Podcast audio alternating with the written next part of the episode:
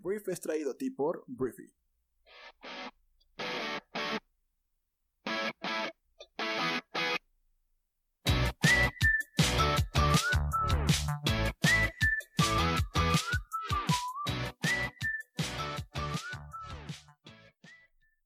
Hola, muy buenos días, bienvenidos a esto que es el Brief. Yo soy Arturo Salazar, tu anfitrión y uno de los fundadores de Briefy. Realmente espero que estés terminando muy bien esta semana y si te parece bien vamos a empezar a hablar de las noticias. Vamos a empezar hablando nada más del resumen de la semana del COVID-19 en México, porque bueno, México registró este jueves un nuevo récord de casos confirmados de COVID-19, de acuerdo con datos de la Secretaría de Salud.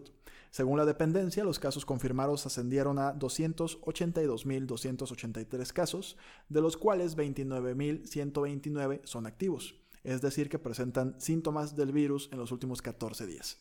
De ayer a hoy, se reportaron 7.280 nuevos casos del virus.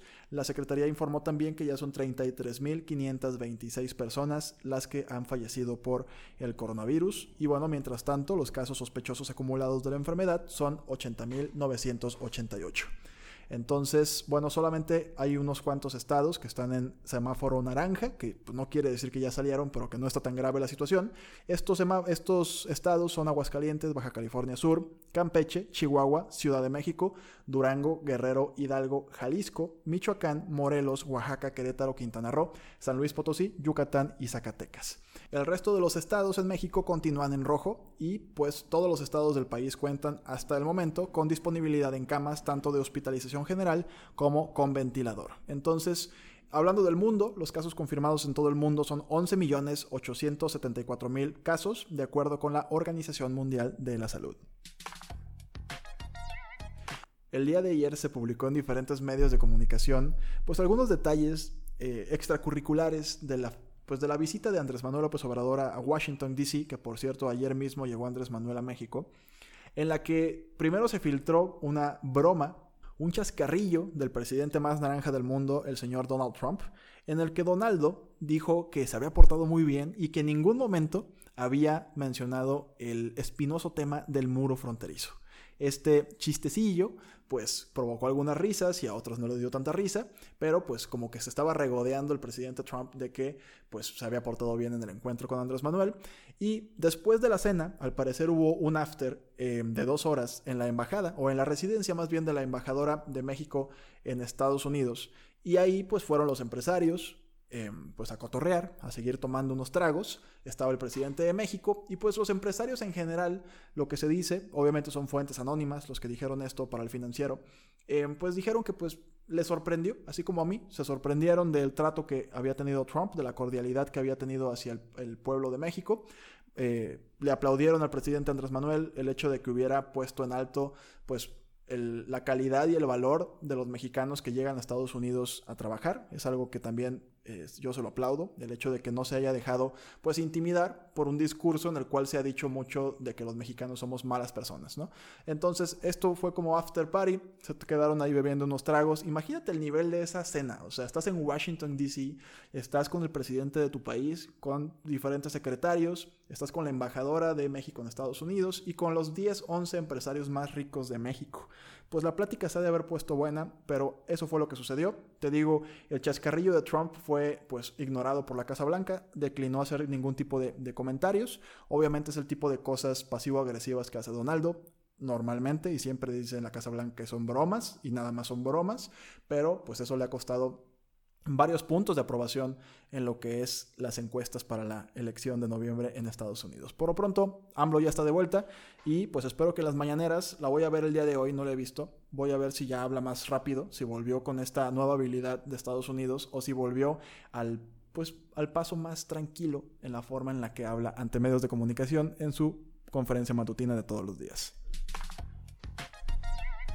Siguiente, vamos a hablar ahora de Estados Unidos, porque el Tribunal Supremo de Estados Unidos ordenó este jueves al presidente Donald Trump, a Donaldo, entregar sus impuestos a un gran jurado de Nueva York que le investiga, pero consideró que la Cámara de Representantes, controlada por la oposición demócrata, aún no puede acceder a esos documentos. El fallo supone un empate, ese es un empate político, aunque perjudica a Donald Trump, que se ha resistido a hacer públicas sus declaraciones de impuestos, algo que sí han hecho todos sus antecesores a lo largo de la historia. En el caso de Nueva York, siete de los nueve jueces del alto tribunal fallaron en contra de Trump, incluidos Neil Gorsuch y Brett Kavanaugh, a los que él mismo nominó. Esto es una puñalada en la espalda durísima. La sentencia, escrita por el presidente del Supremo John Roberts, rechazó la idea de que Trump tiene una inmunidad absoluta frente a investigaciones criminales mientras esté en el cargo, lo que va en contra de lo que habían argumentado los abogados del Departamento de Justicia. Entonces, Trump obviamente se dice víctima de un enjuiciamiento político. Vamos de nuevo al drama de la cacería de brujas. Estuvo tuiteando, de hecho, que pues él había ganado la cacería de brujas de Mueller y que había ganado tantas otras y ahora tengo que seguir luchando en una Nueva York políticamente corrupta. No es justo ni para esta presidencia ni para la administración. Es lo que tuiteó eh, furiosamente desde su baño porque yo siempre asumo que Donald Trump tuitea desde su baño, porque también asumo que va mucho al baño. Este, y bueno, es otra historia. El tema es que em, esto se remonta a agosto del año pasado la Fiscalía de Manhattan eh, pues estuvo pidiéndole a la organización de Trump que entregara las finanzas, las declaraciones de impuestos de las ganancias personales y corporativos del presidente relativas a los últimos ocho años.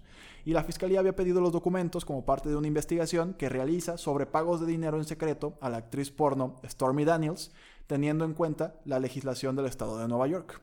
Esto es lo que está dentro de todo este desmadre.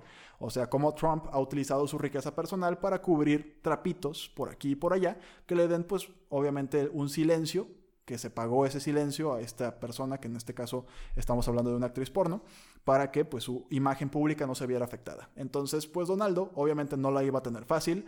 Yo creo que los demócratas todavía tienen muchísimos elementos para sí poder publicar, porque ahorita ya los tiene que entregar pero todavía no pueden hacerse públicos a los ojos de los demócratas. Entonces, los abogados de Donaldo están tranquilos o dicen estar tranquilos de que no va a pasar nada, pero pues vamos a esperar. Por lo pronto es el nuevo desafío que tiene Donaldo enfrente, que ya lleva muchos meses desarrollándose toda esta historia, pero el problema al que se enfrenta Donaldo es que la bomba, si es una bomba esto, podría tronarle a escasos días o meses de la elección del mes de noviembre.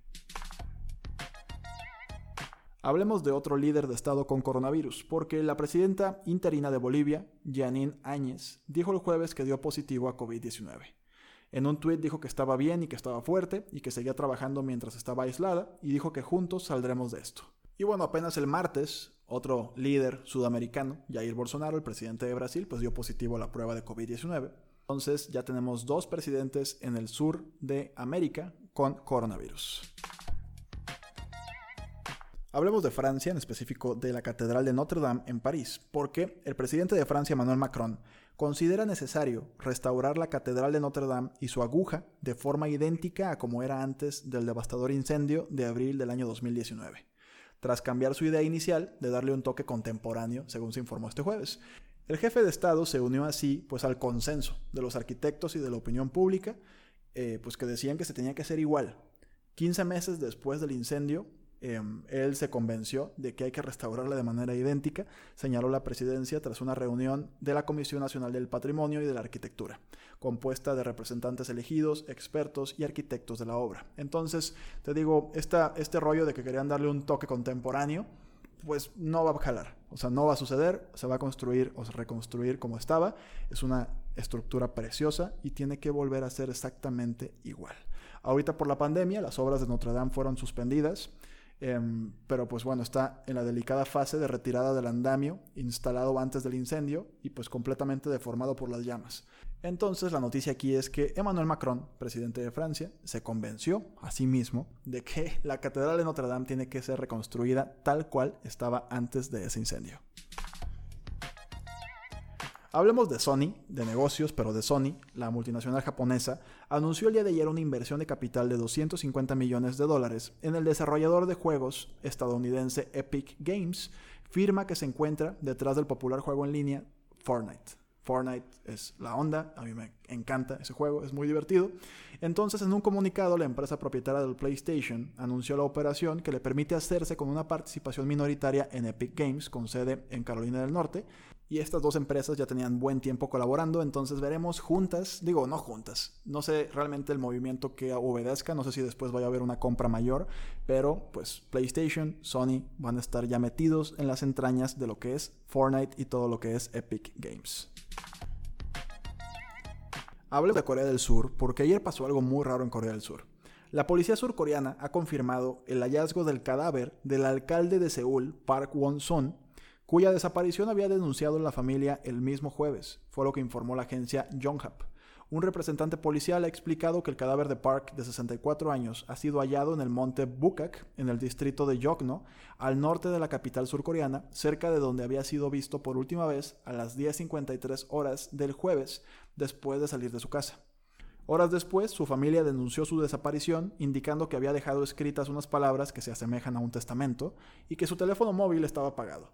Las autoridades locales activaron entonces un enorme dispositivo de búsqueda en torno al área donde fue visto Park por última vez. Distintos medios surcoreanos han informado que una exsecretaria de Park acudió el miércoles a las autoridades para denunciar un presunto caso de acoso sexual, aunque la policía no ha confirmado públicamente esta información.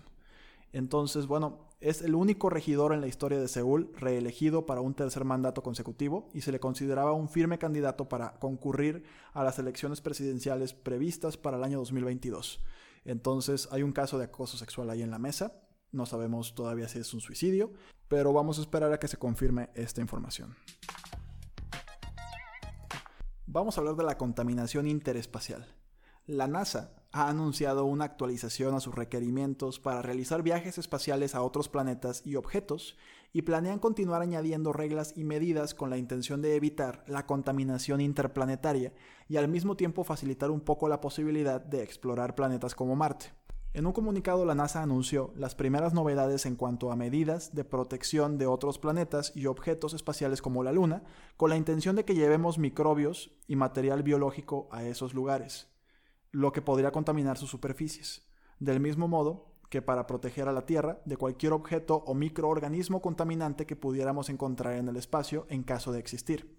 Esto es en cierto modo una especie de actualización a las medidas estrictas que tanto la NASA como las agencias espaciales de otros países acordaron seguir al firmar el Tratado sobre el Espacio Exterior, dedicado a regular la exploración espacial en materia de principios y protección. En general y entre otros propósitos, estos acuerdos buscan que los sitios que visitemos queden en condiciones óptimas y sin ningún tipo de contaminación biológica, para que si se da el caso de que descubramos algún microorganismo en Marte o la Luna, estemos seguros de que es originario de ahí y no lo llevamos nosotros mismos. Entonces, pues ahora esto todo un hecho la regulación en cuanto a contaminación interplanetaria. Sería el colmo que fuéramos a contaminar otros países y de por sí no nos cansamos de contaminar el que ya tenemos. Hablemos de TikTok porque los usuarios adolescentes de TikTok el día de ayer lo volvieron a hacer. Miles de usuarios de TikTok acudieron a la App Store de Apple en los últimos días para inundar la aplicación de la campaña 2020 del presidente de Estados Unidos, Donald Trump, con críticas negativas. Solo el miércoles se dejaron 700 comentarios negativos en la aplicación oficial y 26 positivos, según la firma de seguimiento Sensor Tower. Los fanáticos de TikTok están tomando represalias por las amenazas de Donaldo de prohibir la aplicación que es propiedad de China ByteDance y es muy popular en Estados Unidos, especialmente entre los adolescentes. La idea de eliminar pues uno de los centros de, socialización digital y entretenimiento clave en medio de esta pandemia, pues ha provocado indignación, ¿no? Entonces, pues te digo, fueron a trolear una vez más a Donaldo. Esto ya había sucedido en su primer acto de campaña después de COVID, o bueno, desde el COVID, que fue en Oklahoma eh, los usuarios de TikTok fueron a suscribirse como asistentes a ese evento de Donaldo, para el cual contrató incluso sillas extras afuera de la arena y puso una pantalla gigante y un escenario para salir y saludar a sus millones de seguidores que no pudieron entrar al evento. Pero sorpresa, fueron usuarios de TikTok que se pusieron de acuerdo para sabotear ese evento. Entonces no fueron al evento. Aquí el tema es otro, te digo, con todo el tema de la presunta prohibición de la cual hablé ayer, de cómo eh, Estados Unidos cree, su gobierno cree, que China podría espiar a la población estadounidense a través de los datos que recolecta esta plataforma.